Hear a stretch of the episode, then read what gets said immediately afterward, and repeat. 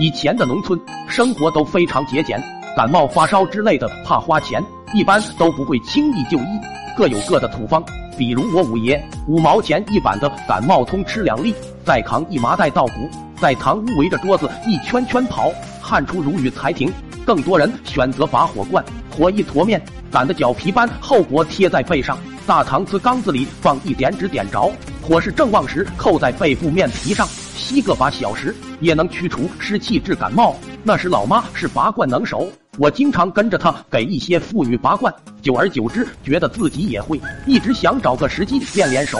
那个夏天，爸妈吵了一架，老妈气得回姥姥家去了。老爸中午喝得烂醉，光着上身四仰八叉，躺在摇椅上鼾声如雷，顺脑门冒凉汗，还不停地哼哼着。经过我初步诊断，应该是喝醉性感冒。终于到我大显身手的时候了，果断和面擀好，想把它翻过来背朝上，可惜力气太小，翻不动。急了，招来几个伙伴帮忙，好不容易翻了过来，一翻身滚到地上去了，还是四脚朝天背朝下。那时候脑子灵活，想着在正面拔也一样。看到脑门上有凉汗在冒，毫无疑问是那里着凉了。呸了一口唾沫，吐在额头上抹匀，贴上面皮，拿出搪瓷缸子，塞纸点火。熊熊火光中，我砰的一缸子扣在老爸脑门上，当场吸住。脑门四周皮肤快速的被吸向瓷缸里面，眉毛嘴角都吸得向上翘，有点害怕，但随即被伙伴们的掌声鼓舞了。一种质朴的乡村赤脚医生优越感扑面而来。事情坏在我那个大头弟弟身上，那时他才两岁。当我拔萝卜般左右晃荡拽下搪瓷缸子，弟弟看见红彤彤的一个大包，饿急眼的他瞪直眼睛就往老爸头上扑。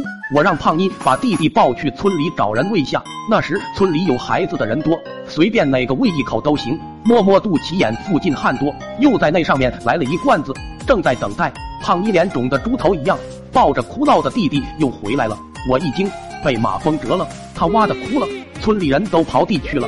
我看二姐在家，说你把毛孩喂一下。他那当兵才回家的对象也在家，上去就和二姐打了起来。二姐把我脸都糊肿了，这下麻烦了，喂奶咋办？三哥不确定的说，说不定男的也有奶。我灵机一动，把弟弟嘴巴摁在老爸胸上，哭声更大了，指着脑门大包，要要，明白了，这是嫌老爸的胸不够大啊。好办，我照老爸胸上又贴了块面皮，瓷缸在肚子上还没取下来，一扭头看见个玻璃瓶。怕瓶子大吸不住，塞了好多纸，担心纸太多烧不透，我又倒了些汽油浇在纸上，划了根火柴往里一扔，轰的一声火苗直往外喷。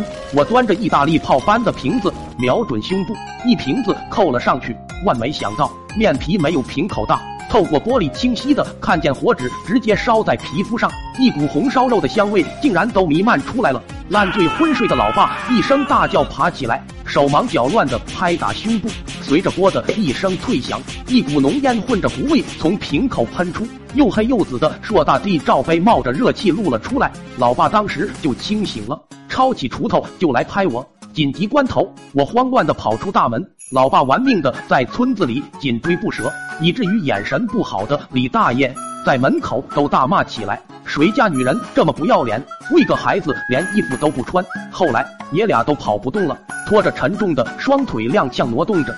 我哀求着：“爹，求您饶我一次吧！”老爸气喘如牛回答：“别喊我爹，你才是我爹。爷，让我踢一脚算了。”爷，这句话倒提醒了我，我赶紧向爷爷家挪动。果然是卤水点豆腐，一物降一物。爷爷听完我的哭诉，拎着拐杖就出去了。就听躲在大门外面的老爸在喊：“爹，这次你真的不能再护着他了！特么的，这小子差点把我火化了！”